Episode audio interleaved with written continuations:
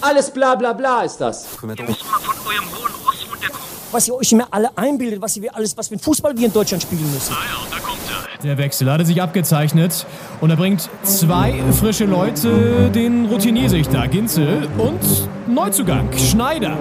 Tippelt schon an der Seitenlinie, greift sich nochmal in die lange Mähne. Die beiden als Doppelspitze, ja, das passt. Slider! Slider! Ja! Auf dem Platz! Fünf Sekunden! Doppelspitze, der Fußball-Podcast. Das Original. Herzlich willkommen, sehr geehrte Damen und Herren, zu Folge 84. Doppelspitze der Fußball-Podcast am 30. Januar 2022. In der Woche der Länderspielpausen melden wir uns, was ja zunächst einmal ungewöhnlich erscheint. Mein Name ist Leon Ginzel und neben mir an den Schaltknüppeln dieses Podcastes sitzend Paul Henning Schneider, der gerade nochmal ganz spontan den Fernseher angeschmissen hat. Denn ähm, wir werden hier gleich ein Match des Afrika Cups gucken. Es ist das Viertelfinale Ägypten gegen Marokko. Und ähm, das wird ein Thema nämlich sein in der heutigen Ausgabe. Der Afrika Cup. Äh, den wollen wir ein bisschen besprechen. Und ansonsten, Henning, wie immer die Frage, wie geht's dir? Wie erlebst du diesen Sonntag, der ein Sturm Sonntag ist, beziehungsweise ein, der, der, der, es ist der Sonntag nach dem Sturm, muss man fast sagen. Vor allen Dingen in Norddeutschland hat es sehr, sehr krass reingescheppert. Auf jeden Fall. Es ist ein Wochenende für Fans des Offensivfußballs, weil äh, es ist Sturm ist Programm Ja. und äh, nicht Mittelfeld, nicht Verteidigung und nicht das Tor. Äh, ja, im Norden, auch gerade an der Nordseeküste, äh, da ging es äh, hoch her. Ich habe äh, viele Sommer meiner Kindheit auf Amrum verbracht und da legt man immer von Dagebüll ab. Das ist da in Schleswig-Holstein an der ziemlich weit im Norden an der Nordseeküste. Und äh, da habe ich Bilder gesehen. Das, äh, da war Land unter auf jeden Fall. Also hier in Berlin war ja auch Orkan angekündigt und es ist ja auch, ich glaube, in Brandenburg jemand zu Tode gekommen, weil äh, der getroffen wurde von etwas. ist Ah, ja auch immer sehr gefährlich, Ja. äh, von den umfliegenden Gegenständen und, und Bäumen, Baumteilen da getroffen zu werden. Also es ist äh, schon auch was passiert, auch, auch hier bei uns in der Region. Aber ähm, ich fand es jetzt in Berlin nicht ganz so schlimm wie erwartet. Also ich habe mich da auf mehr Wind, auf mehr Gegenwind eingestellt. Ja. aber, aber ja, es ist ein stürmisches Wochenende, ähm, ein, ein trüber Sonntag, wo man so rausguckt. Umso schöner, dass wir hier sitzen und äh, wieder mit einigen Leckereien auch äh, eingedeckt sind. Das stimmt. Die, die altbekannte und bewährte Kuchendreierkette steht wieder vor uns. Diesmal ist es ähm, tatsächlich der, der Schokokuchen von letzter Woche. Ich hoffe, ich, ich hoffe, es ist neuer, aber es ist die gleiche Variante. Ja, das dasselbe Stück wird es auf jeden Fall nicht sein. Das haben wir dafür gesorgt, dass das äh, niemand mehr essen kann danach. Ja. Ähm, und äh, aber den habe ich wiedererkannt auch. Ja, genau. Der ist ein, schon ein Klassiker hier im Podcast mittlerweile. Und dann ist noch Käsekuchen. Zwei Neuzugänge, genau. Ja. Käsekuchen. Ich hoffe, äh, der wird, also der sieht sehr gut aus. Ich finde auch. Und ähm, das andere ist ein. Was tippst du? Äh, es könnte ein Zitronenkuchen sein. Ja, sehr gut. Mit der fachmännischen Kuchennase und dem Kuchenblick richtig erkannt. Ja, ähm, also, mal abseits von Kuchen ähm, und Afrika Cup gab es natürlich diese Woche ein Thema, was die Fußballnation bewegt hat. Und das war die bemerkenswerte Pressekonferenz von Max Eberl bei Borussia Mönchengladbach. Ähm, die ihr wahrscheinlich auch mitbekommen habt, wirklich äh, dramatisches Statement von, von Max Eberl, der einen Schlussstrich zieht, jetzt sehr, sehr überraschend. Und ähm, ja, Gladbach sozusagen den Rücken kehrt, kann man nicht sagen, aber da jetzt auf jeden Fall für sich entschieden hat, es geht nicht mehr weiter. Ne? Ja, das geht in Richtung Burnout und das äh, wird äh, ein großes Thema heute sein. Wir haben ja, wie du schon gesagt hast, die Länderspielpause. Das heißt, äh, Bundesliga-Fußball erwartet uns keiner an diesem Wochenende. Dafür ja, werfen wir einen Blick auf die Geschehnisse da bei Borussia Mönchengladbach, auf die Pressekonferenz, haben ein paar Töne und äh, gucken uns dann in der zweiten Hälfte den Afrika Cup an, den wir ein bisschen vernachlässigt haben. Also Vernachlässigt, ja. haben wir jetzt nicht so viel drüber geredet. Wir sind mittlerweile im Viertelfinale. Heute laufen die letzten beiden Viertelfinals. Äh, gestern liefen die anderen beiden. Und ähm, da schauen wir mal drauf, weil es hat ja auch doch mit den europäischen Ligen zu tun. Jürgen Klopp ist da mit der Presse aneinander geraten und ähm, das gucken wir uns in der zweiten Hälfte an. Wann ist Jürgen Klopp noch nicht mit der Presse aneinander geraten? bei welchem Thema, frage ich mich. Das ist ja ein Dauerbrenner bei Kloppo. Ähm, zu dem anderen sehr, sehr bestimmenden Thema in dieser Woche, die, wo ein Mann tatsächlich Fußball Deutschland ja, gerührt hat, würde ich sagen. Ähm, und auch für ja, sehr viel für eine Überraschung gesorgt hat, aber auch für bemerkenswerte Worte, offene, ehrliche Worte, die man so auch noch nicht gehört hat und gesehen hat. Die Rede ist von Max Eberl, Sportdirektor von Borussia Mönchengladbach und seit Ewigkeiten im Verein, der jetzt in einer offenbar für ihn sehr, sehr krassen Situation eine Pressekonferenz gegeben hat und tatsächlich einen Schlussstrich unter das Kapitel Gladbach zieht. Und da hören wir jetzt vielleicht erstmal zum Start, bevor wir darüber reden und diskutieren, rein, wie er das Ganze formuliert hat. Ist wahrscheinlich mit Abstand die schwerste Pressekonferenz, die ich bisher halten muss in der Zeit, in der ich Sportdirektor sein durfte. Ich bin aber auch ein ganz gutes Beispiel, finde ich, momentan, was auf der, auf der Welt passiert. Denn was dann eigentlich in 24 Stunden draus gemacht wird und was alles gesprochen wird und was alles spekuliert wird, ist genau das, was mich tatsächlich krank macht.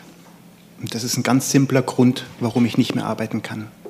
Weil ich einfach erschöpft bin, weil ich einfach müde bin, weil ich keine Kraft mehr habe, diesen Job, so wie dieser Job es benötigt, wie dieser Verein es benötigt, auszuüben. Ja, krass. Also so bemerkenswert ehrlich hat man selten jemand aus dem Fußballbusiness sprechen hören über eine, ja, offenbar sehr, sehr krasse Lage, die er spürt da äh, in seiner Funktion. Und äh, wenn er auch, also du hörst ja richtig, dass er auch so innerlich leidet, ne? Also es ist ja schon echt, echt krass. Ja. Und der Zeitpunkt ist natürlich irgendwie auch überraschend. Ich glaube, da hat jetzt keiner mit gerechnet. Ja. Aber äh, ja, wenn, wenn er das spürt, dann muss er es halt machen, so, ne? Und ähm, interessant finde ich jetzt auch sozusagen die Parallele, die er zieht von seiner Situation zu der generellen Situation auf der Welt. Fand ich auch einen spannendsten Punkt eigentlich, die beiden spannendsten Punkte, dass er von Krankheit spricht, also dass ja. er sagt, was mich krank macht, ja. nicht nur Überlastung oder zu viel oder es läuft nicht, sondern ähm, er fühlt sich erkrankt im weitesten Sinne, ähm, wie weit man da Burnout oder, oder andere Dinge äh, einbeziehen möchte.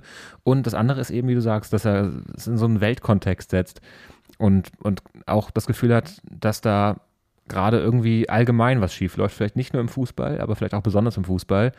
Und ähm, so die, der Fokus verrutscht und auch so die Schnelligkeit, wie berichtet wird und die Schnelligkeit auch, wie ähm, Aussagen eingeordnet werden und eingeordnet werden müssen. Ich meine, wir sind ja zum Beispiel äh, wöchentlich drauf. Wir haben ja schon Zeit, äh, Dinge so ein bisschen auf uns wirken zu lassen. Aber wenn du quasi jeden Tag so Nachrichten tickerst, dann hast du auch einen ganz anderen äh, Durchlauf so an, an Geschwindigkeit und Infos. Und ähm, das macht was mit so einem, mit so einem Sport, der ja ohnehin, ich meine, es, es zieht sich ja durch alle Bereiche im Fußball, dass du auch die, die Leistungszentren mit den ganzen äh, 12- bis, bis 16-Jährigen, die werden ja auch schon vorbereitet in einem sehr jungen Alter auf, auf den Profisport und diese Welt.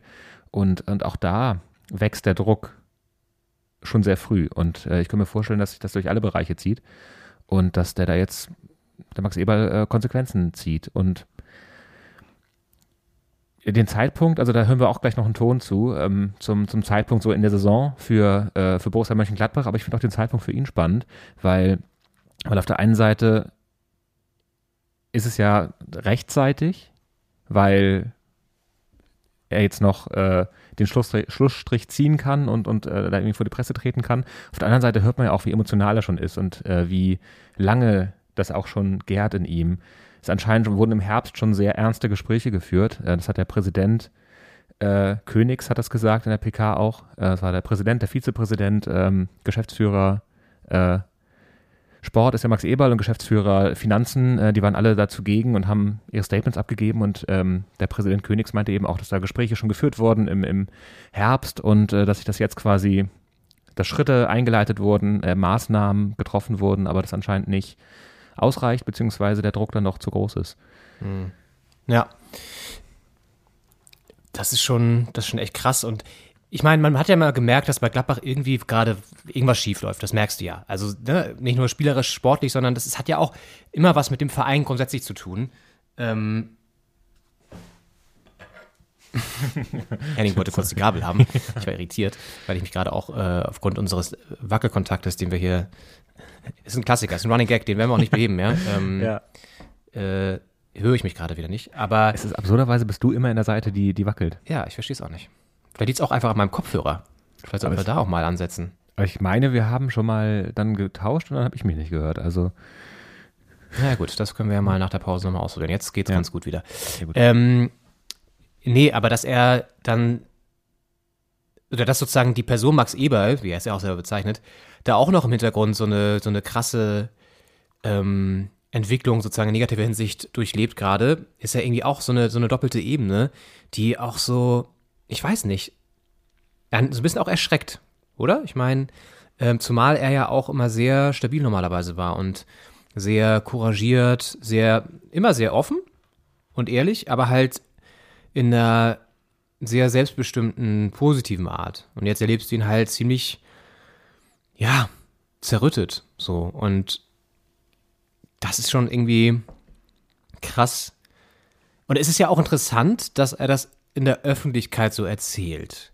Ähm, kann man sich jetzt auch drüber streiten, ist das der richtige Schritt? Sollte man sowas vielleicht nicht eher äh, im Ruhigen machen? Ne? Wir kommen vielleicht noch später zu Ralf Rangnick, der hat es damals einfach mit einer Presseerklärung gemacht, als dem ähnlich, vielleicht, na, was kann man nicht vergleichen, wissen wir nicht, wie es wie es jetzt beiden so ging, in, aber ähm, es ist ja trotzdem interessant, dass er sozusagen eine Pressekonferenz gibt und ich glaube schon auch nochmal so dieses alte Max Eberl geht nach vorne und sagt was irgendwie machen möchte, aber gleichzeitig halt auch nicht raus kann aus seiner Haut äh, in der Situation, in der er jetzt gerade steckt und das sozusagen dann auch ganz transparent zeigt. Und ja, ich glaube, das ist auch für viele Gladbach-Fans sehr erschreckend gewesen. Ich habe das noch nicht bei Kevin Schulte ähm, und seiner Crew reingehört bei Forstenbruch, der Gladbach-Podcast. Ich glaube, die haben noch keine Folge rausgebracht, aber äh, ich glaube schon, dass dich jetzt das als Fan auch schockiert, weil, guck mal, bei Hertha, ich meine, als Prez jetzt gefeuert wurde, gut, hat man gesagt, ne, ist auch eine andere Situation, wurde, wurde halt gefeuert, so, aber ähm, da gab es jetzt ja auch nie wirklich ähm, so eine Situation. Das ist schon echt ziemlich einzigartig bisher. Und dementsprechend ist das irgendwie, ja, auch so ein kleiner Schock, denke ich mal, für diese ganze Gladbach-Welt. Auf jeden Fall, wir haben ja in der letzten Saison, auch jetzt in dieser Saison, sehr viel über Gladbach geredet, weil der Verein einfach in einer doch andauernden Krise ist. Und das ist so eine, so eine Ebene, die wir da selten drin hatten, weil Max Eberl doch im Hintergrund da auch sehr, wie du sagst, stabil wirkt. Und es sind ja auch, die, die Trainer äh, werden ja doch relativ häufig gewechselt äh, und Karo, Karo, karussellieren, karussellieren, Karussell heißt es, ne? Ja, karussellieren da so rum. Äh, und die, die Sportchefs, gut, bei einigen Vereinen etwas äh, häufiger, bei anderen etwas seltener. Gladbach ist auf jeden Fall einer der Vereine, die da sehr ähm, beständig sind, was das äh, Personal im Hintergrund angeht.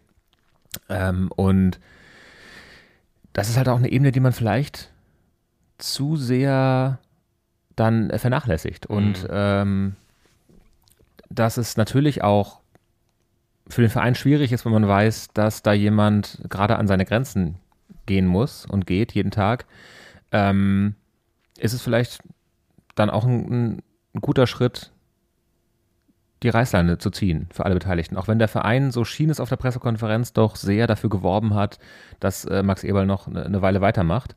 Es wurde ja äh, bei den Gesprächen im Herbst schon äh, Maßnahmen getroffen und ähm, jetzt wären wir, glaube ich, auch bereit gewesen, dem noch weiter entgegenzukommen, aber es ist halt die Frage, wie weit kann man ihm da entgegenkommen. Äh, und also ich finde es auch einen, einen starken Schritt und ich finde es gut, dass drüber gesprochen wird und dass er sich auch stellt und man merkt ihm an, dass es ihm nicht leicht fällt. Er sagt, hat auch gesagt, äh, dass es die schwerste Pressekonferenz seiner Karriere ist. Ja.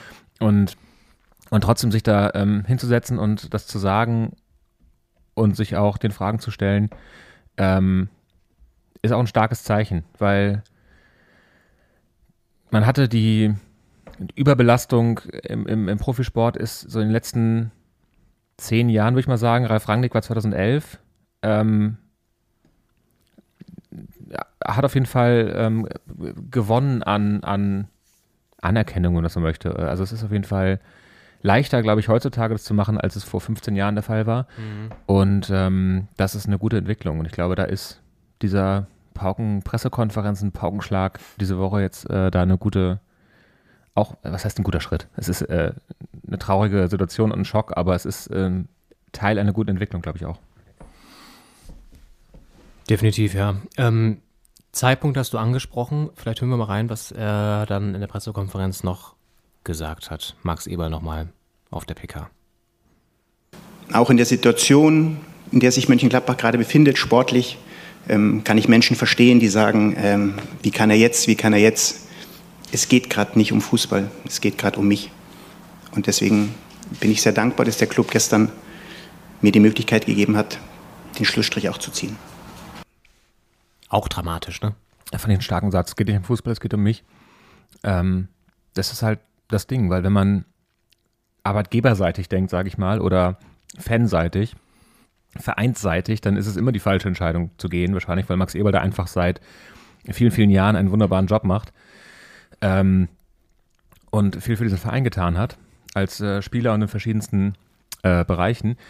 Aber darum geht es jetzt halt gerade nicht. Und das ist, glaube ich, auch die Erkenntnis, die in jemandem reifen muss, um diesen Schritt zu tun. Mhm. Ja. Und er erzählt ja auch nochmal sehr, ja, äh, drastisch sozusagen, was da in ihm vorgegangen ist oder beziehungsweise was da auch, äh, was er da irgendwie auch, ähm, ja, hinterlässt sozusagen ne, oder verlässt. Äh, vielleicht können wir da noch kurz reinhören. Ich beende was, was mein Leben war. Ich beende was, was, was mir sehr viel Freude und Spaß bereitet hat, weil Fußball mein Leben ist. Fußball ist mein Leben, Fußball ist meine Freude. Viele Dinge drumherum sind nicht mehr meine Freude und nicht mein Spaß. Ja, ich finde, es klingt dadurch, dass, also, ich kann mir gut vorstellen, dass er zurückkommt. Weil ich meine, das ist, ähm, Fußball ist ein Leben, sagt er, und äh, Fußball macht ihm Spaß und die Dinge drumherum machen ihm weniger Spaß. Und ich glaube, wenn die Energie zurückkommt und vielleicht sich einiges äh, im Umfeld ändert, weiß ich nicht, ob jetzt bei Gladbach da groß was ändern muss, aber vielleicht so die Herangehensweise, die Sichtweise auf Dinge sich ändert. Ähm, ich halte es nicht für ausgeschlossen, dass äh, Max Eberl nochmal zurückkommt. Zumal Ralf Rangnick damals 2011 äh, auch, der hat zehn Monate Pause gemacht. Mhm. Dann ging es bei ihm auch weiter. Ja. Und äh, dementsprechend. Ja. Also es wäre zu wünschen, irgendwie ihm auch zu wünschen und dem, dem Fußballgeschäft eigentlich auch, wenn er es nochmal, sozusagen jetzt mit einer Pause erstmal wieder Kraft schöpft und dann wiederkommt, weil er einfach ein sehr, sehr charakterstarker, wichtiger, wichtiger Typ war für die ganze, für die ganze Szene. Ne? Und ähm, es kann ja auch eine Chance sein, so, das jetzt erkannt zu haben, diesen Schritt gegangen zu sein, ist ja immer eigentlich eine Stärke, auch eine Schwäche zuzugeben. So, und ähm, es ist ja auch keine, keine Schwäche in dem Sinne, aber sozusagen, ähm, es ist stark, das so transparent zu sagen jetzt und sich jetzt irgendwie da, ähm, ja, rauszukämpfen, aber halt abseits der großen Bühne und da wieder Stabilität reinzubringen, so, ne? Und äh, ich meine, es ist natürlich jetzt für Gladbach aber auch eine bemerkenswerte Situation. Ne? Also die Wintertransferperiode ist jetzt fast durch. Es gibt vielleicht sogar noch ein paar Abgänge. Sie sind in der Liga nicht unbedingt gerade in der Situation, wo sie tabellarisch zufrieden sein können und eher aufpassen müssen, nicht ganz unten noch reinzurutschen. Ähm, da ist jetzt so ein Abgang natürlich richtig, also da, da kann man ihn nicht für kritisieren. Aber mhm. es ist natürlich jetzt so aus Vereinssicht ist das schon krass.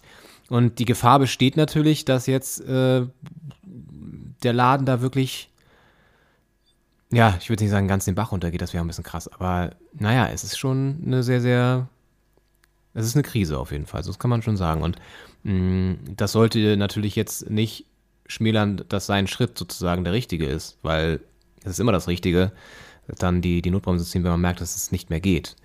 Und ähm, man merkt ihm ja auch an, dass ihm das so schwer. Er macht das ja nicht, um den Verein jetzt irgendwie die Scheiße zu reiten oder so. Aber wahrscheinlich würde, wäre es andersrum noch, würde es noch schlimmer sein, wenn er bleibt und aber gar nicht ähm, mehr die Power hat. Bringt ja auch nichts. Komplett. Und also er sagt es ja auch, dass es eben nicht um den Fußball geht in der Entscheidung. Das ja. ist wahrscheinlich die erste oder eine der ganz wenigen Lebensentscheidungen äh, bisher in seinem Leben, wo es nicht um den Fußball ging. Ich meine, er ist seit 23 Jahren äh, in verschiedenen Funktionen als Spieler und hinter den Kulissen bei, bei Gladbach tätig. Ja. Und ähm, gerade wenn man Leistungssportler wird, in Profisport geht, dann drehen sich eigentlich fast alle Lebensentscheidungen um den Sport ja. und um die eigene Leistungsfähigkeit. Und das ist ähm, wahrscheinlich jetzt auch ein schwerer Übergang für ihn, quasi wieder mehr Fokus für anderes zu haben, aber das auch erstmal füllen zu müssen, nehme ich an. Und äh, sich Hilfe zu suchen, denke ich mal. Und ähm, klar, für Gladbach ist es ein Worst-Case-Szenario, weil du hast ein paar Abgänge. Äh, Ginter verlässt den Verein wahrscheinlich. Zakaria ähm, steht zur Debatte, dass er zu den Bayern wechselt. Äh, da gehen also auch Leistungsträger. Mm, Und ist Marvin Friedrich dazugekommen in der Verteidigung, der auch schon ein paar Mal gespielt hat für Ginter. Und ähm, es ist halt eh schwierig, wenn die Leistung nicht da ist, gerade. Und wenn man sich quasi von Spiel zu Spiel schleppt und man denkt, jetzt müssen wir das mal das, das Ruder rumreißen und es klappt einfach von Woche zu Woche nicht. Und man gewinnt dann gegen die Bayern am 18. Spieltag und verliert danach gegen Leverkusen und dann haut man die Bayern im Pokal raus, 5-1 und dann verliert man gegen Hannover 96. Und ähm, es kommt einfach keine, kein roter Faden und kein gerades Fahrwasser zustande. Und ähm, wenn dann jetzt noch quasi so eine Stütze und, und wichtige Figur im Hintergrund wegbricht, ist die Frage, ob das ein Signal auch ist an, an alle Beteiligten oder ob das jetzt wirklich schwierig wird. Ist auch die Frage, wer nachrückt. Mhm. Ob da jetzt, weiß nicht, Stefan Effenberg vielleicht. es ist ja nicht so, dass äh, Borussia Mönchengladbach nicht äh, Legenden des Sports hervorgebracht hätte, die jetzt äh, nach Hause kehren könnten, um, um den Verein zu retten. auch echt echte Macher. da Ja, von ich mein, Niederrhein. die Frage ist ja, wie du schon sagst, es kann halt auch wirklich jetzt der Moment sein, wo der Verein sich am Riemen reißt, in Anführungszeichen, und sagt, okay, fuck, jetzt ist wirklich der Moment gekommen, wo wir hier mal krass umsteuern müssen, wo wir alle auch mal zusammenhalten und wo wir das jetzt hier zusammen aufräumen, den Scherbenhaufen, ja. Und ich denke mir einfach, das wäre jetzt das Wichtigste, wenn das so passiert, wäre das das Beste, was sozusagen passieren kann für den Verein. Ähm, ich kann es schwer einschätzen, ehrlich gesagt, weil ich auch nicht genau die Strukturen da im Hintergrund kenne. Man weiß, dass das auch schwierig ist in Gladbach, weil da natürlich auch, wie du schon sagst, viele Legenden eben äh, so am Start sind und das sind immer natürlich auch Leute, die mh, ein großes Ego haben und dementsprechend auch eigenes Interesse und vielleicht das auch sich sehr vermixt, äh, ja, und dann nicht so unbedingt gesund ist. Aber ähm, ja, mal abwarten. Ich meine, auf der anderen Seite, das Potenzial ist ja durchaus da. Also sind ja jetzt nicht umsonst letzte Saison ja und davor auch so gut gewesen, aber haben jetzt irgendwie halt den, den, den Sprung verpasst, da vielleicht auch einen Generationswechsel einzuleiten und irgendwie auch die Spieler, den Kader so aufzurüsten oder eben auszugleichen, dass er die Saison stabiler übersteht. Ähm, jetzt bleibt ein bisschen wenig Zeit, im Winter noch was zu machen. Ja, das ist eine schwierige Situation für Borussia Mönchengladbach. Das kann man nicht anders sagen. Ähm, ich, ich finde Mut auch in der Personalie Max Eberl macht eben der Blick auf, auf Ralf, Rangnick, Ralf Rangnick, den wir ja schon angesprochen haben. ja. Und der ja auch einer ist, also ein echter Fußballvisionär, ein, äh, ähm, ein, ein Pionier auch in vielen äh, taktischen Bereichen und auch einer von denen, die als, als Spieler gar nicht so, so geglänzt haben und dann aber als Trainer echte Megastars geworden sind. Und äh, der ja jetzt im vergangenen Jahr, Ende vergangenen Jahres ähm, bei Manchester United relativ überraschend da interimsmäßig angeheuert hat. Jetzt quasi Cristiano Ronaldo da trainiert. Und äh, damals haben wir auch schon darüber geredet, dass er ein bisschen so unterm Radar geflogen ist, aber auch für, für Jürgen Klopp und Thomas Tuchel ähm, das größte, die beiden nennen ihn als größtes Trainervorbild ähm, in taktischer Hinsicht und äh, also jemand, der quasi nicht nur den Fußball geprägt hat, sondern auch die Fußballakteure, die jetzt quasi äh, Deutschland auch in der Welt vertreten, also in der Premier League vor allem. Und äh, der hat Ulm zum Beispiel in die Bundesliga geführt äh, und er hat ähm, Hannover 96 in die Bundesliga geführt, Hoffenheim, äh, prominentes Beispiel, und äh, war dazwischen als äh, zweimal bei Schalke, einmal 2004, 5 da ist er mit Rudi Assauer so ein bisschen aneinander geraten, äh, der ihn auch als äh, in der, in der Pressekonferenz äh, unabsichtlicherweise als Rolf immer äh, vorgestellt hat. Und da haben viele schon gedacht, okay, da ist vielleicht die, die Wertschätzung nicht ganz so hoch. Mm. Und äh, Wobei Rolf Rangnick sich auch besser ausspricht als Ralf Rangnick. Deswegen hat er es vielleicht gemacht. vielleicht im Pott auch nochmal, auch noch mal, vielleicht ist die, die äh, Pottzunge. Rolf! Klingt auch besser als Ralf. Ja, obwohl geht beides eigentlich ganz gut. Ja, Ralf Rangnick, Rara. Ist ja auch, passt auch ganz gut, aber äh, Man kann ja auch mit den Vokalen da durcheinander kommen, ne? ja, das O, ist ja A. auch. Das ist das A und O. Äh, und äh, ist dann eben 2011, 2010, 11 war nochmal bei Schalke und äh, hat dann eben 2011 in einer Pressemitteilung angekündigt, äh, dass er ähm, Burnout leidet, nicht mehr die Kraft hat, sein Amt auszuführen und ist dann, äh, hat dann eben das Traineramt niedergelegt äh, und hat zehn Monate Pause gemacht und ist danach in das äh, RB-Universum eingestiegen. Erst bei Salzburg verantwortlich gewesen, hat RB Salzburg da auf die Spur gebracht auch. Ähm, auch äh, gute Transfers äh, da getätigt, äh, auf junge Spieler gesetzt und quasi auch so diese, diese Idee, die ja RB, RB äh, in Salzburg und auch in, in Leipzig äh, bis heute sehr erfolgreich macht, auf, auf junge Talente zu setzen, ähm, da deutlich vorangebracht und ist dann eben später nach Leipzig, war zwischen 2012 und 2019 sieben Jahre bei, bei Salzburg und Leipzig, ist dann später zu, zu äh, Red Bull quasi in diese äh, in die Sportentwicklungsabteilung äh, Head of Sport and Development Soccer war die Berufsbezeichnung da und hat das äh, quasi hinter den Kulissen vorangetrieben. Das gibt es ja auch, ich glaube in New York haben die auch eine Fußballabteilung und ähm, dann eben 2021 der Wechsel, mit dem keiner gerechnet hatte, glaube ich, äh, dass er dann plötzlich bei Manchester United an der Seitenlinie steht, interimsmäßig. Und das zeigt eben auch, wie geschätzt seine, sein Know-how ist und sein, seine Fähigkeit, den Sport zu sehen und weiterzuentwickeln. Und ich meine, bei ihm waren es jetzt zehn Monate Pause und dann ging es ja sehr steil auch weiter.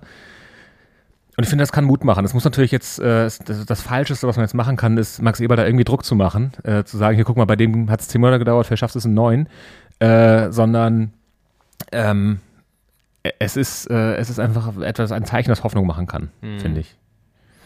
Die Rangnick-Hoffnung. Die Rangnick-Hoffnung. Ja, es ist, ja, und er hat ja den wichtigsten Schritt jetzt schon mal getan. So, Punkt. Und Ja. das ist, glaube ich, das, was auch eine Wirkung haben kann für andere Leute, auch in dem Business. Ne, das hast du ja vorhin schon mal kurz angesprochen, glaube ich. Wenn sich jemand so öffnet, ist das ja immer wichtig, ähm, weil es mit Sicherheit noch mehr Leute gibt, die ähnliche ähm, Gefühlslagen haben, könnte ich mir vorstellen, wie er.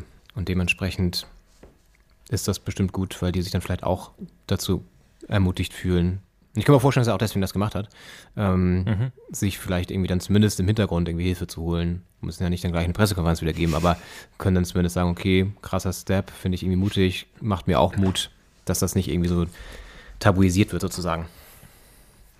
Auf jeden Fall. Und da ist er dann einer, der mit gutem Beispiel vorangeht und eben auch in dieser schwierigen Situation zeigt, was, was wahrscheinlich auch sein Standing ausgemacht hat äh, zuvor und was ihn auch zu einer der, der Größen des deutschen Fußballs macht, eben auch mit als Vorbild voranzugehen und eben auch Sachen anzusprechen, die unangenehm sind. Lass uns eine kurze Pause machen. Ja. Dann gibt es hier noch ein Geschenk für Henning Schneider. Und wir reden ein bisschen über den Afrika Cup, der parallel läuft. Yes. Also es ist einiges noch geboten. Genau, wir spielen noch ein Spiel. Oh, das gibt's auch noch. Also bleibt hier dran. Bei Doppelspitze der Fußball-Podcast. Gleich sind wir zurück hier nach der Pause. Bis gleich. In January is a, a, a little tournament in Africa, I just want to say, and I think Asia is playing games as well, if I'm right. Sorry? South America. South America as well, great. Oh, can't wait. Can't wait, ja.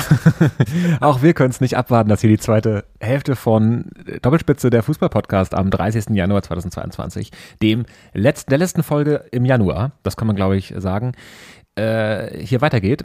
Und äh, wir haben Jürgen Klopp gehört, während wir hier heftige Bildprobleme haben in der Übertragung aus äh, Kamerun, äh, dass ähm, ja, Jürgen Klopp hat sich zum Afrika Cup geäußert. Ich meine, er ist ja auch betroffen in dem Sinne, dass mit äh, Mo Salah und seinem Sturmkollegen äh, Mané Sadio Mané.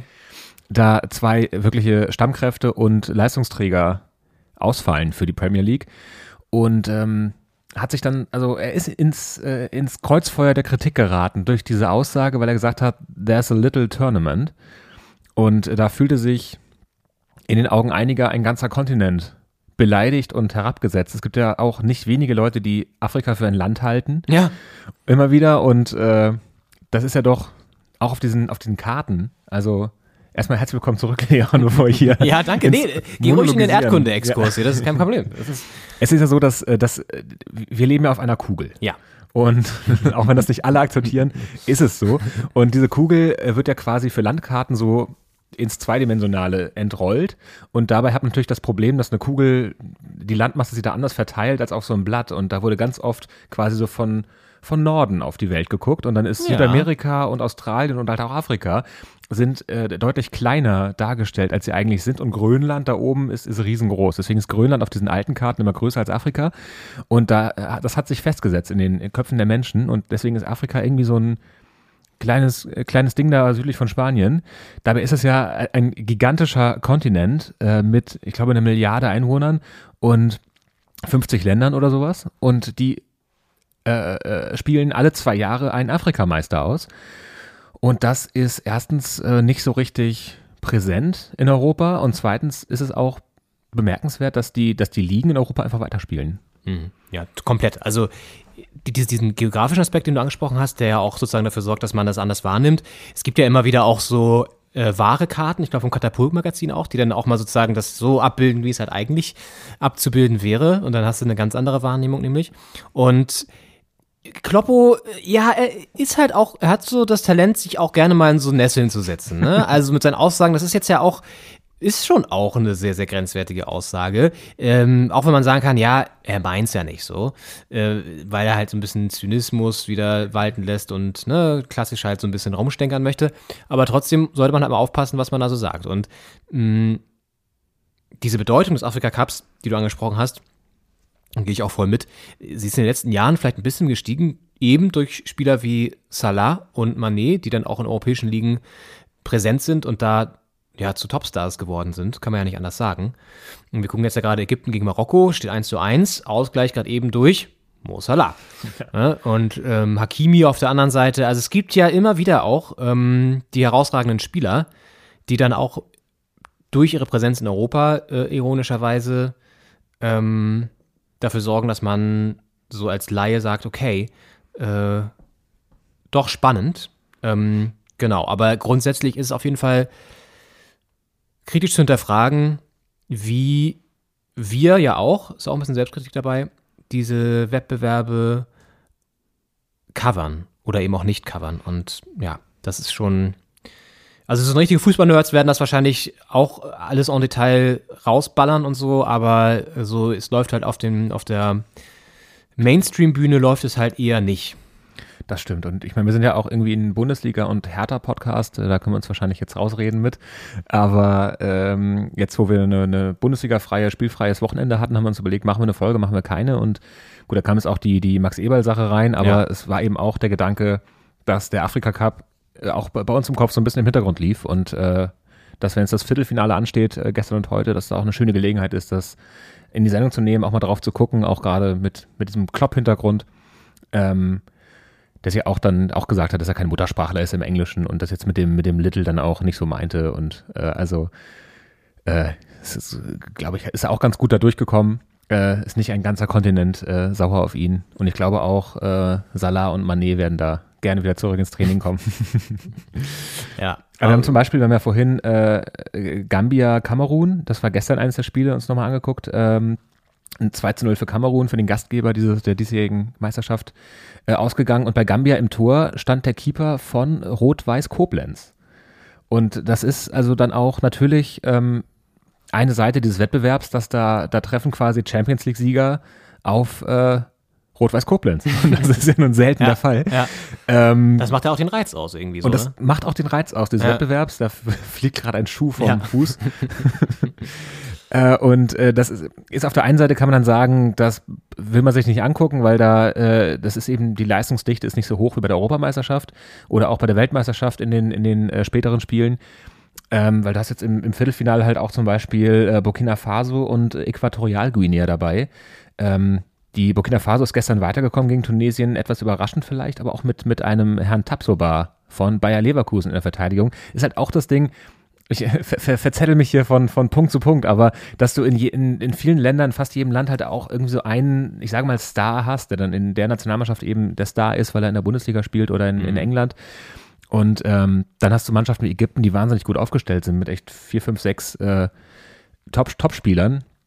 Ähm, und du hast halt dann Länder dabei, von denen du jetzt nicht, die du bei der, bei der, auch bei der WM in der Gruppenphase nicht unbedingt siehst. Also da siehst du ja Kamerun, äh, Ägypten, äh, aber jetzt weniger Äquatorialguinea. Und ähm, das ist ähm, auf der einen Seite kann man die Leute verstehen, die sagen, gucken uns das nicht an, weil irgendwie das eine andere Form von Leistungsdichte ist. Auf der anderen Seite ist es auch sehr spannend äh, zu sehen, wie diese Nationalmannschaften funktionieren und auch wie die Topspieler da eingebunden werden, ja doch einen recht robusten ähm, äh, Fußball so der unteren Klassen, sage ich mal. Ich meine, die Hertha ist ja auch zweimal abgestiegen. Oh, hier. Oh, Boah, stark gerettet noch. Alter. Alter, mega Tackling noch, ey. War das Hakimi? Nee, Seis. Ägypten mit der Chance auf das 2 zu 1, aber im letzten Moment. Oh, den Fuß noch rein und Stark, sauber geklärt. sauber geklärt, Nur den ja. Ball getroffen, stark. Und ähm, ja, dass man, also es ist halt spannend, wie das alles funktioniert, wie die, ähm, genau, bei der Hertha war ich gerade, äh, die ja doch auch zweimal abgestiegen ist in den letzten Jahren. Und äh, schon in der zweiten Liga merkt man, dass da eine andere Körperlichkeit im Spiel ist. Und hier hat man natürlich auch äh, Dritt-, Viert-, Fünftligisten, äh, Spieler, die in, in Afrika, in Ägypten oder in Nordafrika irgendwo in den Ligen spielen.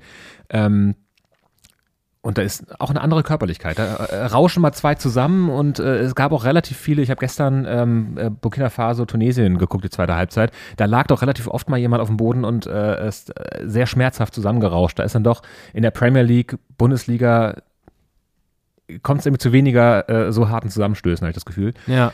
Aber es hat einen eigenen Reiz und ähm, auch eine eigene Spannung. Es ist, es ist ja auch ein bisschen ehrlicher fast als dieser, ich sag mal, schöne, äh, schnörkellose, was heißt schöne schnörkellos, aber so äh, dieses, na, anders, dieses Hochglanzprodukt Europameisterschaft zum Beispiel. Ja, ist fast eine Choreo. Wenn die dann nicht ineinander rauschen, sondern der eine zurückzieht, wie beim Wrestling, wo Ja, jeder genau weiß, ja. was gleich kommt. Ja, es ist so ein bisschen, und, und hier hast du halt noch irgendwie so, ja, den viel ehrlicheren Fußball und auch gefühlt ähm, mehr Passion noch. Keine Ahnung, ob das stimmt. Aber äh, ja. Es wird auf jeden Fall sehr hitzig mit dem Schiedsrichter diskutiert. Das war schon, deshalb gestern äh, bei dem Spiel Burkina Faso, Tunesien gab es eine Szene, wo es so einen Luftzweikampf gab und der, der Torschütze zum, zum Siegtor von Burkina Faso hat, äh, hat Gelb dafür bekommen, also Mhm. überhaupt nicht eingesehen, hat dann sehr lange diskutiert, hat nur so angezeigt, ich bin dann nur gerade hochgesprungen, hat so die, die Ellenbogen waren super nah am Körper, als er das gezeigt hat und dann sah man in der Wiederholung, der auch der Videoschiedsrichter nochmal reingegeben hat, äh, dem Feldschiedsrichter sah man dann, wie er hochspringt, Arme weit weg vom Körper und dann noch der Arm so richtig rausgeht ins Gesicht der Ellenbogen. Äh, dann gab es auch noch Rot äh, durch nach Videobeweis, aber das war, also die, die äh, Diskussionen mit dem Schiedsrichter sind sehr ausufernd. Mhm. Äh, also Passion ist auf jeden Fall dabei. Passion ist dabei. Und ich finde auch die Fans, wenn du so ein paar Videos auch mal so siehst, wenn dann irgendwie Teams gewonnen haben oder so, sind auch nochmal eine Spur krasser drauf als jetzt irgendwie, ähm, keine Ahnung, die Fans von Portugal oder so. Weil irgendwie ist es da noch so ein krass, viel krasseres Happening als jetzt äh, vom Fußball fast schon übersättigte europäische äh, Kontinent so. Ja. Auf jeden Fall. Und es ist sehr spannend, wer das äh, gewinnt am Ende, weil ich meine, der, der letzte Wettbewerb war 2019. Ja, Das, was jetzt gerade stattfindet, ist das verschobene Corona-Turnier quasi von 2021, was jetzt in diesem Jahr erst stattfindet. Ja. Mm, Und äh, vor zwei Jahren, also vor drei Jahren, vor gut zwei Jahren hat äh, Algerien gewonnen, ist quasi der amtierende Titelverteidiger. Davor Kamerun, davor die Elfenbeinküste, davor Nigeria. Und sind davor Sambia. Also hat auch die letzten fünf Jahre äh, niemand den Immer Team, verteidigt. ja. Davor war dann äh, 2006 bis 2010 dreimal in Folge Ägypten, Ja. ähm, die es auch 2006 im eigenen Land gewinnen konnten. Und Kamerun ist jetzt ja als Gastgeber äh, im Halbfinale und hat jetzt auch die Chance, ähm, da mal als Gastgeber wieder die Trophäe in den Nachthimmel rei äh, reißen zu können. Das hatten wir schon mal, das Thema Reißen. Zu stemmen. Stemmen. Ja, aber in die Höhe reißen sagt heben. man auf jeden Fall. Ja, äh, ja, interessant. Ähm, werden wir nächste Woche dann ja wissen, wer es gewonnen hat. Ne? Oder? Das ist eine gute Frage. Ich Ja, guck mal nach, wann, die, wann jetzt so Halbfinale ist. Vielleicht ist das Finale genau auch am Sonntag. Das recherchiert ähm, der zweite Detektiv. ah, nee, der dritte, Bob Andrews. Mal kurz zu uns. Die äh, Halbfinals sind am 2. und 3. Februar, also Mittwoch und Donnerstag. Und das Finale ist am 6. Das heißt also, Sonntag. Am Sonntag, ja. Wahrscheinlich wieder parallel Um- zu uns. 20 Uhr. Ah. Aber 20 Äh, Uhr mitteleuropäische Zeit oder 20 Uhr? Kam Kameruner Zeit. Äh, vielleicht ist das auch identisch. Ich glaube, hier ist die mitteleuropäische Zeit, ehrlich gesagt. Ja, gut. Naja. In dieser App. Okay. Ja, da werden wir aber auf jeden Fall vorher aufzeichnen. Kann ich schon mal Kann ich verraten. schon verraten. Ja. Ähm, aber dann wissen wir jetzt immerhin, wer das Finale bestreitet. Ja. Und wird nicht heute auch das Pokalviertelfinale ausgelost? Das habe ich auch schon gedacht, aber ich fürchte, Ja. die sind erst äh, 18 Uhr oder sowas Ja, ja. dabei. Aber das wissen wir nächste Woche dann ja auch. das wissen wir nächste Woche auch. Wie ich hätte viele auch von heute schon Tipps aufgelöst. richtig sind. Ja. Ja. Okay, gut. Ähm, dann lass uns vielleicht. Wir haben noch ein Spiel auf der Liste Wir haben noch ein Spiel auf der Liste. Call Me By Your Podcast. und ein Geschenk habe ich noch mitgenommen. Wollen wir das kurz machen? Geschenk. Machen wir das Geschenk. Oh, das Geschenk, Oh. Bescherung. Ähm, das habe ich der letzte Woche schon angekündigt. Es ist ein, ein Import aus Spanien. Schreib mal, was das ist. Ähm, es ist, ich dachte, es ist ein Umschlag, aber es ist quasi ein äh, selbstgebastelter Umschlag. Es ist, ähm, ich würde sagen, ungefähr DIN A4 groß. Mhm. Und äh, es ist eingeschlagen in so braunes ähm, Papier. Was steht da drauf? Es steht drauf äh, für Paolo Henny Henitschki? Henitschki. Das ist in kyrillischen Buchstaben, deswegen kann ich das nicht lesen. äh, Snyder. Äh, und es steht drauf Simple Ja, das ist. Hecho en España. Das äh, verrät ja, glaube ich, gar nichts. Das ist ein kleines Rätsel, aber es äh, bringt ja nichts. Das hat ge- ge- gemacht in Spanien, heißt Hecho en España. Da ist wieder der Sprachexperte hier. Für den werde ich nichts Von- verbergen. Hecho ist von hacer. Für alle, die gerade im Spanisch A1-Kurs äh, die Vergangenheitsform noch nicht hatten. Und äh, Valencia steht drauf. Und Palma de Mallorca auch, aber es ist aus Valencia. Es gibt anscheinend zwei Filialen davon, von Simple. Und ich würde das jetzt aufmachen. Mach das mal auf.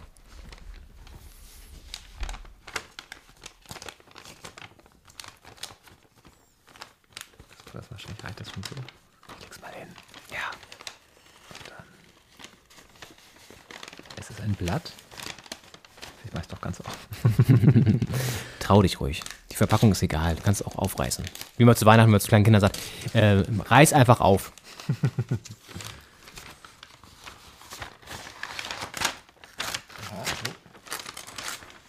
Wow.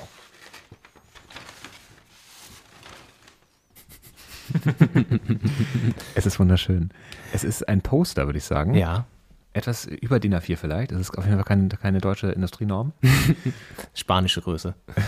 genau, spanische Industrienorm. Sina. äh, und ähm, es, es, es, sind zwei Fußballer, es ist eine Darstellung von zwei Fußballern im Luftkampf, im Kopfballduell. Ähm, vom, wir sind hier auf der Brust des einen Fußballers das äh, Signet vom, äh, von Valencia, vom SC Valencia. Äh, FC? F F, vom, von Valencia. Mit der, Valencia CF, glaube ich. Von der, äh, mit, der, mit der charakteristischen Fledermaus da oben drauf. Yes. Und ähm, der Gegenspieler ist in Rot gehalten, aber es ist jetzt nicht so erkennbar, ob es Barcelona ist oder. Man weiß es nicht. Ja. Weiß es nicht, ist einfach der Feind. Und es ist so eine Darstellung, ich würde sagen 50er Jahre. Ist ja fast Bares Ferraris jetzt hier so eine Ja, Expertise. Genau, ja. Wir sagen 50er Jahre, ähm, der Schriftzug noch original. Da steht doch noch was drauf. Da steht äh, Mestalla, Mhm. Mestalla. Das ist ja das Stadion. Das ist das allseits beliebte, berühmte Stadion Valencia. Genau. Äh, es ist, das ist echt schön. Ja, das habe ich gefunden in diesem kleinen, süßen Laden. Ich bin ja ein Mensch, der gerne, äh, ich bin so ein Mensch. Also ich bin so ein Mensch. Na, ich liebe ja so kleine Läden, wo man so ein bisschen stöbern kann. Und das habe Ja. ich entdeckt und habe an dich gedacht. Und äh, wollte es dir eigentlich schon als Weihnachtspräsente begeben. Dann ist ja ein bisschen was dazwischen gekommen, rund um die Feiertage. ähm, und ja, jetzt dachte ich mir, wäre es vielleicht mal Zeit, dir das Ganze zu übergeben. Das ist wunderschön. Da wir auch schon einen Rahmen führen, dann hänge ich das hier hin. Ja, gerne. Mal gucken, mal, wie du's, wie wo du es unterbringen kannst. Vielen Dank. Sehr gerne. Ach toll. Ja. Ein bisschen äh, Primera Division. Ja, ich liebe so eine Retro-Plakate auch irgendwie. Also, das ist wunderschön. Es wird ein Foto davon, wird auf Instagram gepostet, dann äh, müsst ihr euch nicht auf diese Beschreibung verlassen. können wir auch schön simple taggen. Kriegen wir noch ein bisschen Credits hier. genau. Ja, sehr schön. Sehr schön. Und es passt dir heute auch, weil du mich jetzt ja im Gegenzug auch beschenkst mit einem kleinen Spiel, das du vorbereitet hast. Auf jeden Fall, wir haben dieses Spiel, das ist mir äh, aufgefallen, noch nie im selben Raum gespielt. Wir waren immer äh, digital zugeschaltet. Wow. Und ich äh, habe mir einen kleinen Zettel gemacht mit Notizen und dann habe ich den hier auf den Tisch gelegt und dachte, Moment, wo, habe ich den Zettel eigentlich immer hingelegt, damit Leon die, die Tipps nicht schon vorher Ja. sieht? Also ich habe die Lösung jetzt nicht groß draufgeschrieben, aber trotzdem ist ja äh, die Überraschung ein bisschen weg. Und da ist mir aufgefallen, das war immer egal, wo der Zettel liegt, weil Leon das nicht sehen konnte durch die Kamera. Ich lege ja gerade mal die äh, Valencia zur Seite. Ich will gar nicht wissen, was ich noch alles nicht gesehen habe und was du so gemacht hast hier. Nicht nur irgendwelche Zettel, die sonst so lagen, sondern Das stimmt. wer weiß. Seit wir uns hier wieder treffen, habe ich auch Hosen an, zum Beispiel, beim Aufzeichnen. Genau. Ja. War eine krasse Umstellung, definitiv. Auf jeden Fall. Die Hosenlobby freut sich. da sind die Zahlen hochgegangen. Äh, aber ja, wir spielen jetzt ein Spiel und äh, ich fahre mal den Jingle ab. Ja. Call Me By Your Podcast. Call Me By Your Podcast heißt das Spiel. Geil. Und das, ich gerade mal sortieren muss, äh, ist die angespannte Stille. Äh, das Konzept ist ähm, wie, wie folgt. Wir haben es ja eine Weile schon nicht mehr gespielt. Ähm, es geht um einen Verein, einen Fu- Fußballverein irgendwo auf der Welt. Und ich kann, glaube ich, na, ich will nicht zu viel verraten. Aber äh, dieser, diesen Verein wird äh, mein geschätzter Kollege Leon Ginzel jetzt erraten, indem ich äh, Tipps gebe. Und diese Tipps sind verpackt in möglichen, vielleicht sogar existierenden, das habe ich nicht recherchiert, ähm, Podcast-Namen. Also äh, wie könnten Fans dieses Vereins ihren Podcast nennen, um ja, ihrem äh, Verein da äh, zu ehren. Und natürlich äh, sind diese Podcast-Namen dann Hinweise auch auf den Verein, weil bestimmte äh, Details dieses Vereins da in den Namen vorkommen. Sehr schön erklärt. Ich bin gespannt. Wir haben das bisher ja auch, ich glaube, zweimal nur gespielt. Ich erinnere mich an Erzgebirge Aue und ich erinnere mich an Die Boca Juniors? Kaiserslautern. Da haben wir es schon häufiger gespielt. Ja, mindestens drei schon. Ja, geil. Okay, gut. Ja. Ja, let's Jetzt- start. Let's start. Yes. Äh, ja. Wie viele Hinweise gibt's? Das nur ganz kurz? Es sind, es sind fünf Hinweise. Fünf Hinweise. Okay. Das war sogar bei den, äh, Fünf Podcast-Titel also. bei den Boca Juniors war es sogar auf, auf, auf Portugiesisch. Nee, auf, auf Spanisch, oder? Das ist ja, Boca Juniors ist ja äh, Argentina. Ach, ja. Äh, auf Spanisch war damals noch. Da habe ich noch den, den Claim, äh, Stimmt. der, der Kult-Podcast um unsere Jungs, äh, noch auf Spanisch. Schlecht ins Spanisch übersetzt. Geil. Genau, es ist, ähm, ja, Nummer eins. 1846. Der Kult-Podcast um unsere Jungs. Das ist ein alter Verein. Okay, 1846. Ich mache mir selber auch so ein paar Notizen, Notizen dass ich es nicht äh, vergesse, ja? Ja. Oh, hält, hält die Hand davor, damit ich nicht sehe, was du ja, genau, völlig bescheuert eigentlich. nicht, wenn ich nicht. Okay, ah, mh, ja, okay. Äh, zweiter Tipp ist Die Spatzen. Der Kult-Podcast rund um unsere Jungs. Ah, ich habe eine Idee. Der dritte Hinweis. Donaustadion. Der Kult-Podcast rund um unsere Jungs. Kann ich schon sagen, was ich denke, oder lassen wir, ähm, ich notiere mal was, Ja, ja. schreib's mal jetzt auf und dann würde ich die anderen aber noch hören, ja? ja, genau. Und äh, zu Hause könnt ihr auch noch mitraten. Wenn ihr da, was die Tiere in der, in der Fußballwelt angeht. Also ausschließend würde ich ja schon mal an des ersten Hinweises 1860, ist es schon mal nicht 1860 München. ja. Und Hannover 96 ist auch raus. Das wäre auch gut, wenn man so wenn wir jetzt 1860 verpackt hätten und gesagt, 1860, der Kult-Podcast. Es ist auch ein Verein, also diese 1846 ist auch im Logo drin. Es ist relativ äh, Ja. präsent. Ja. Äh, aber es ist natürlich jetzt nicht so präsent im Namen wie da in, in München an der Grünwalder Straße. Ähm, Nummer vier. Ja. Einmal, ich bin ehrlich gesagt nicht sicher, ob Fans des Vereins den Podcast wirklich so nennen würden. Aber einmal Bully und zurück. Der Kult-Podcast. Rund um unsere Jungs. Das finde ich aber einen geilen Titel eigentlich für den Club.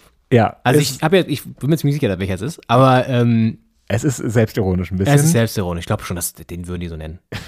Wahrscheinlich, vielleicht gibt es ihn sogar. Ja. Äh, wenn ihr die Moderatoren seid von Amabuli und zurück, dann meldet euch gerne bei uns. äh, und der fünfte ist Schwarz-Weiß U. Der Kult-Podcast rund um unsere Jungs. Okay. Ich würde gerne lösen. Ja. Oh Gott, Ich hoffe, ich liege jetzt nicht komplett falsch, ne? Aber reden wir hier über den ähm, ehemalig sehr, sehr großen Traditionsverein aus Ulm. Das ist richtig. SSV Ulm? SSV Ulm Ja. von 1846. Ja. Ja. Also ist sogar im, im Vereinsnamen, glaube ich, drin. Oh. da sind Szenen, die sich gerade Alter, abspielen, richtig die krass gerade hier bei Mit Rudel- gegen Marokko. Alter, richtig krasse Rudelbildung und vor allen Dingen der Schiedsrichter ist auch gerade richtig krass auf den einen Spieler losgegangen. und hat ihn so weggeschubst und so richtig so tätig angegriffen. Alter, und wir reden gerade auch so darüber, dass es ein bisschen härterer so Wettbewerb ist und so. Ähm, Auf jeden Fall. Und ich meine, das ist jetzt ja eine Partie, wo, wo das gut und gerne das Finale sein könnte, wo wirklich viele, viele äh, äh, arrivierte äh, Premier League-Profis Ja. und auch Bundesliga-Profis dabei sind. Barkok zum Beispiel von Frankfurt ist auch äh, dabei auf der Seite von Marokko. Bei Ägypten. Also, das sind Szenen, die sich so auch jetzt äh, mit dem Personal in der Premier League abspielen könnten, so ähnlich. Äh, und da sieht man sowas selten. Aber hier kochen die Emotionen gerade. Du musst gleich mal, ich hoffe, die zeigen Ja. mal eine Wiederholung. Der Schiedsrichter hat das Ganze ein bisschen ausgelöst auch. Also okay, da war Okay. wahrscheinlich irgendwie ein Foul oder so. Ja, da sind. Gucken wir nochmal. Ähm, Ja, ja, so krass ist das gar nicht. Oh, zieht ihm noch die Hose aus. So, und jetzt Hakimi, was macht er jetzt? Er, Ah, er zieht ah, ja, okay. am Trikot, will das klären mit runtergelassener Hose. Und dann haben sie beide ihr Gesicht so in der Hand fast. Achso, Oh ja. das ist der Klassiker, so angedeuteter Kopfstoß. Genau, die Stirn so aneinander. Aber schade, dass sie nicht die Situation Ja. zeigen, wo der, wo der Schiedsrichter nochmal eingegriffen hat. Der ist richtig krass auf, ich glaube, weiß nicht, ob es Hakimi war oder so, losgegangen, hat ihn so richtig krass äh, so weggedrückt. Also Wahnsinnsszene. Wollte er vielleicht schlichten, aber Er hat es ein bisschen übertrieben mit dem äh, Schlichten. ja. Hat die ähm, Meditations-, Mediator-Ausbildung ähm, nicht ganz so funktioniert. zu, zu weit in die richtige Richtung. Ja, hätte bei, bei, bei äh, Löwen von Gladbach, äh, von, von Bielefeld am Anfang sollen. Da, jetzt guck mal, Schiedsrichter, Bochum. Schiedsrichter, Schiedsrichter, guck mal, jetzt. Krass, ja. Aber der schubst ihn Krass, weg. oder? Wie er ihn so richtig Ja. krass so, so. Alter. Ja, der Schiedsrichter hat sich nichts gefallen hier. Der geht richtig drauf. Ja. Ähm, Genau, von Bochum. Löwe. so, wir waren aber ja bei einem ganz anderen Verein hier. Sorry, das Wir mussten wir ja mal kurz thematisieren. Kurzer Exkurs, sorry. Äh, Ja. Beim SSV Ulm. Genau. Den wir auch heute schon einmal ganz leicht in der Sendung touchiert haben. Deswegen habe ich ihn auch ausgesucht, weil nämlich äh, Ralf Rangnick äh, den SSV Ulm von 1846 Ende der 90er in die Bundesliga geführt hat. Und zwar war er da von 97 bis 99 Trainer und äh, hat angefangen, da waren sie in der Regionalliga Süd. Da sind die dann äh, in der Saison 97, 98 Erster geworden, sind dann aufgestiegen in die zweite Bundesliga. Damals waren die, die Ligen noch etwas anders. Äh, da gab es ja die, die erste, zweite Regionalliga Nord-Süd und dann die Oberliga, nicht wie heute die dritte Liga und dann die Regionalligen. Ähm, war also noch vor dieser äh, Reform. Äh, sind aufgestiegen in die zweite Bundesliga und galten da als Abstiegskandidat, wie das halt als Aufsteiger auch so ist, und äh, haben da aber eine Wahnsinnssaison hingelegt, sind am Ende Dritter geworden und aufgestiegen in die Bundesliga. Damals war nämlich auch noch die Relegation nicht mehr in Kraft und auch noch nicht. Also die war ja äh, früher mal und dann war sie abgeschafft und jetzt gibt sie wieder. Während Hakimi hier noch gelb sieht für diese Szene und äh, Mohammed auch. von äh, Ägypten auch. Ja. Ähm, sind dann als Dritter quasi direkt aufgestiegen und haben dann in der Saison 99-2000 Bundesliga gespielt. Das dann ohne Ralf Rangnick, der ist quasi aufgestiegen und äh, nach diesem Aufstieg zu Stuttgart gewechselt, äh, zum VfB und äh, hat diese Bundesliga-Saison nicht gespielt. Es sollte die einzige bleiben für den SSV Ulm. Die sind äh, dann direkt wieder abgestiegen, 16. geworden am Ende. Ähm, es war jetzt keine besonders glanzvolle Saison und äh, war jetzt auch kein nachhaltiger Aufstieg, aber Ralf Rangnick führte damals äh, Ulm in die Bundesliga und äh, ja, deswegen dachte ich, beleuchten wir diesen Verein und diese, diese Geschichte noch ein bisschen, während wir schon über Ralf Rangnick geredet haben. Finde ich geil. Finde ich sehr, sehr gut. Ähm, Und ich finde es auch cool, dass du drauf gekommen bist, weil es ist natürlich kein, also ein etwas äh, abwegiger Verein vielleicht. Also es ist jetzt nicht, äh, Was ist Abwiegerverein? Ich will es nicht verscherzen mit allen Ulmern. Ulm eine wunderschöne Eine Stadt. Donau. wunderschöne Stadt. Auch der Verein wunderschön. Ähm, aber äh, nur mal ganz kurz, wann waren Sie in der Bundesliga? Kannst du- mal sagen kurz? Äh, 99, 2000. Ja, genau. Und das war so ein bisschen auch so, dass äh, die Zeit, wo ich, glaube ich, verstärkt dann auch solche äh, Bilder wahrgenommen habe aus den Stadien der Republik. und da habe ich es irgendwie mit verbunden. Und es gab doch auch bei DSF immer diese Bundesliga Classics. Ja. Früher. Ja. Jetzt ja Sport 1, damals noch DSF. Und da gab es immer so diese Bundesliga Classics, wo die dann auch einfach so, so Spiele aus den Jahren gezeigt haben. Und ich glaube, da habe ich auch viel so Content, oh, krasse Chance äh, von Marokko, ähm, so gesuchtet und deswegen auch solche Vereine irgendwie sehr auf dem Schirm. Es ist natürlich die Zeit, in der wir angefangen haben, uns für Fußball zu interessieren. So äh, Ja. 2000 waren wir 10 und äh, da hat man natürlich das eine oder andere schon gesehen. Auch. Ja. auch ich meine, 2000, 2001 war ja die Saison mit diesem, wo Schalke kurz äh, Meister der Herzen war. Äh, am Saisonende und Genau, im, im genau, Parkstadion in Ja. Gelsenkirchen das Spiel abgepfiffen war Ja. und in Hamburg haben die Bayern aber noch gespielt und diesen legendären indirekten Freistoß da Anderson damals Ja. an äh, allen äh, HSV-Spielern vorbei, da irgendwie über die Linie, nachdem, ich glaube, Schober für Hamburg im Tor diesen Rückpass da in die Hand genommen hatte. Kuriose Szenen, äh, das war ja ein Jahr später quasi. Und äh, ja, Ulm hat als Bundesligisten heute, die jungen Leute heutzutage haben den nicht mehr auf dem Schirm. Aber ich finde es schön, dass es äh, funktioniert hat und auch mit Donau war ja äh, ein bisschen Regionalbezug. Und die Spatzen, da, Spatzen bist du drauf gekommen, das fand ich interessant. Ja, das sind doch die Domspatzen, oder nicht? Also, Das sind die Regensburger Domspatzen, oder? ja. Also jetzt die, K- Knabenchor. ja. Äh, aber die, äh, ja, es ist, glaube ich, die Spatzenstadt Ulm, die Ulmer, der Ulmer Spatz. Ja, irgendwie habe ich das damit so. verbunden. Ja, Also, keine Ulm Ahnung warum, aber Spatz hat das hängt auch geklingelt. zusammen. Ja. Ja. ja. Spatzen gibt es ja überall. Ich bin, äh, ich habe eine Spatzengeschichte aus Spatzen Ulm. gibt's ja überall. Warst du schon mal in Ulm? Ich war schon mal in Ulm, ja. Ah ja. Und äh, da kann man wunderschön, äh, da ist ja quasi die Donau und dann gibt es so eine alte Stadtmauer direkt an der Donau und äh, da sind so Cafés drin teilweise und kleine Läden. Das ist da direkt am Ulmer Münster, äh, wenn man dann da zu, zum Fluss geht. Und da saß ich immer und habe gefrühstückt auf dieser Stadtmauer draußen. Es war Sommer und äh, dann blickt man da auf den Fluss und man blickt nach Bayern rüber, weil direkt hinter der Donau fängt Bayern an. Da gibt es Neu-Ulm, das liegt schon in Bayern.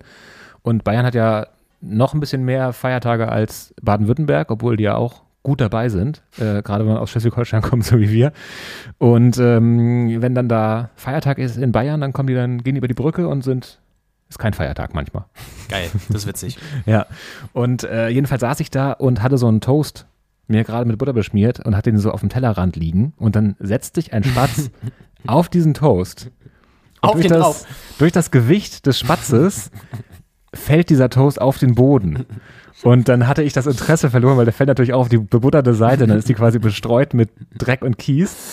Ach, schön. Und äh, der Spatz hat es also geschafft, trotz des großen Körperunterschiedes zwischen mir und dem Spatz und der Kraft, äh, und obwohl er mehr Angst vor mir hatte als ich vor ihm, hat er es geschafft, dieses Toastbrot mir ab, ab, ab äh, zu machen. Sagt man das so? Äh, zu reißen. Und ähm, äh, er hat das gewonnen. Der hat das dann gegessen, das war eine ganze Toastbrotscheibe. Hast du dann auch nochmal kurz ein kurzes Zwiegespräch mit ihm gehabt? Was das soll und warum überhaupt und so? Oder hast du es einfach dann dabei gelassen? Ich habe einfach die, äh, die Hand so in die Stirn gelegt, mir so die Augen massiert und äh, gedacht, Du Ficker. ich habe ja auch noch eine Scheibe gehabt. Die zweite Scheibe ist doch, was du willst. Ja, aber das da hat also der, der Ulmer Spatz sich auf jeden Fall gegen mich durchgesetzt und ich kann verstehen, dass der Verein so heißt. Vielleicht auch deswegen. Geil.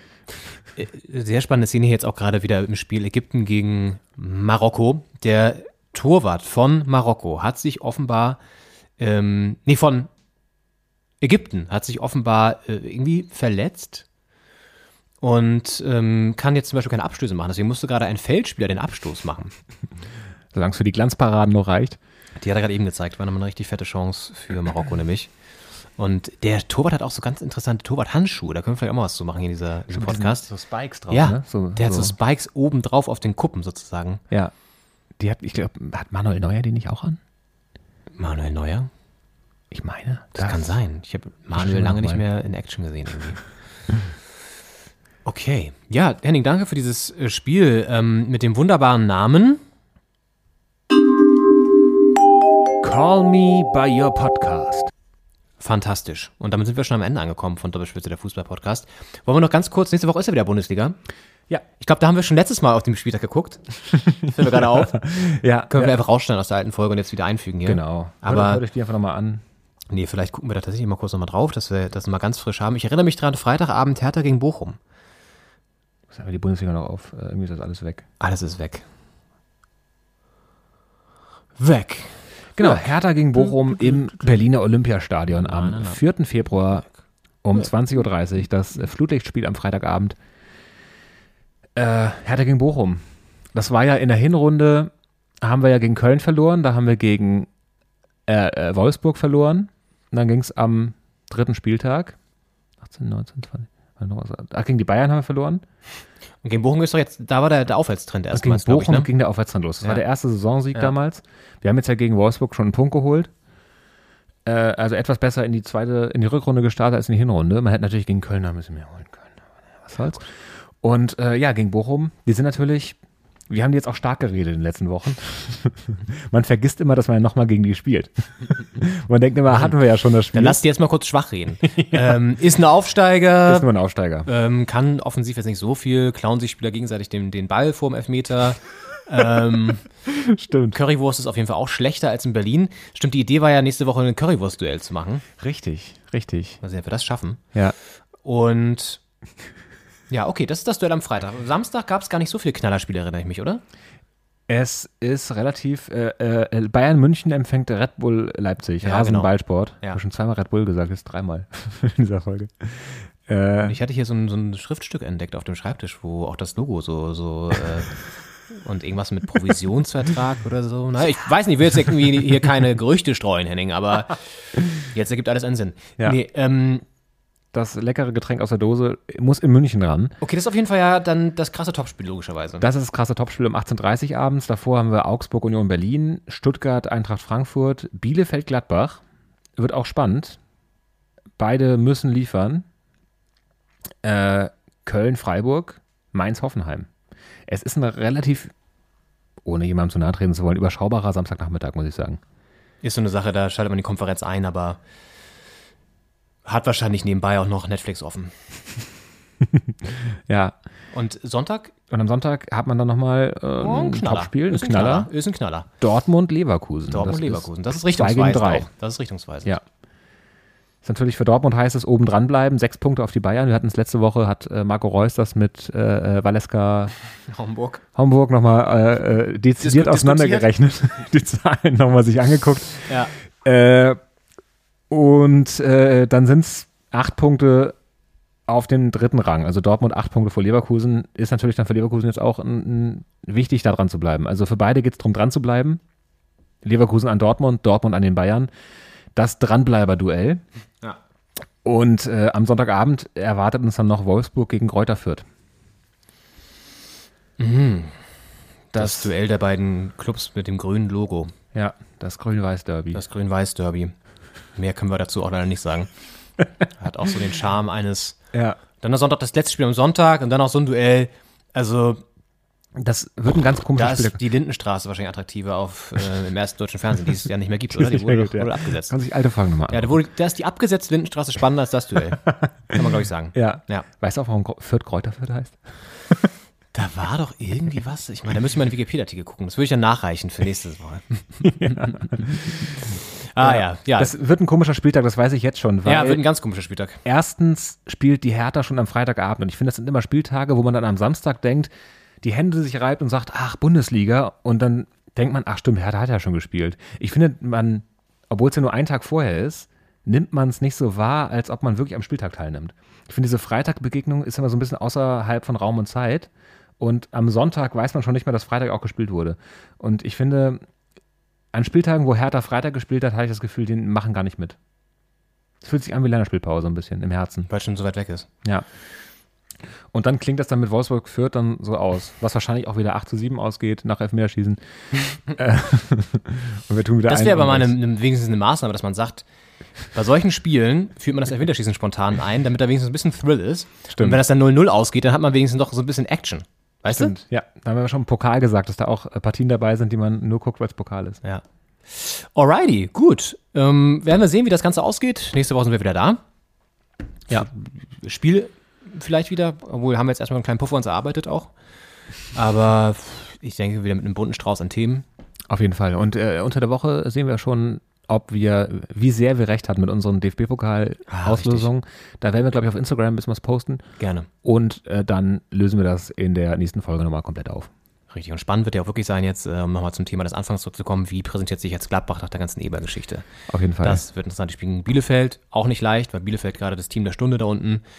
Auch das werden wir natürlich für euch ausgiebig analysieren, damit der Phoenix vom Niederrhein mal wieder seinen Platz hier in diesem Format bekommt. Ja. Können wir eigentlich so eine eigene Rubrik? Machen wir, lassen wir eine eigene Rubrik machen. Ähm, Neues vom Phoenix. Einer mit dem- Fanfare. Dü, dü, dü, Neues vom Phoenix. Wir da Probleme mit dem, mit dem beliebten Nachrichtensender vom ZDF kriegen? Ah, stimmt. Ja gut, aber vom Phoenix. Auf Phoenix. ähm, Ja, auch ein geiler, geil, by the way, geiler Name für einen TV-Kanal. komplett. Phoenix News.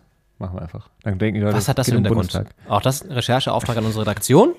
Gehen wir so weiter und wünschen euch jetzt noch einen schönen Restsonntag beziehungsweise einen schönen Start in die Woche. Auf jeden Fall ist ja Phoenix gegen Hamster nächste Woche. Der Hamster, der ostwestfälische Hamster gegen den Phoenix vom Niederrhein.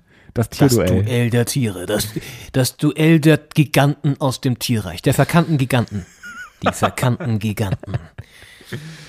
Wer wird das Rennen machen? Der allseits beliebte Hamster mit seinen süßen Backen oder der Phönix, der Verwandlungskünstler, bekannt aus Harry Potter. Meine Damen und Herren, wir werden das Ganze aufdröseln. Nein, aber es ist ja es ist spannend. Da haben wir doch noch ein bisschen den Spieltag aufgewertet. Auf jeden Fall. Äh, Das Ha- können wir halt. Das Hamster-Phoenix-Duell, äh, da kann man sich jetzt schon drauf freuen. Vorfreude ist die schönste Freude. Und äh, da ist jetzt eine ganze Woche für Zeit. Currywurst-Duell, Hamster gegen Phoenix-Duell und am Sonntag dann das grün-weiße Duell. Das Spieltag der Duelle. Und wie sie ausgehen, dann nächste Woche bei uns. Macht's gut. Bis dahin und äh, gute Woche. Gute Woche. Ciao. Ciao.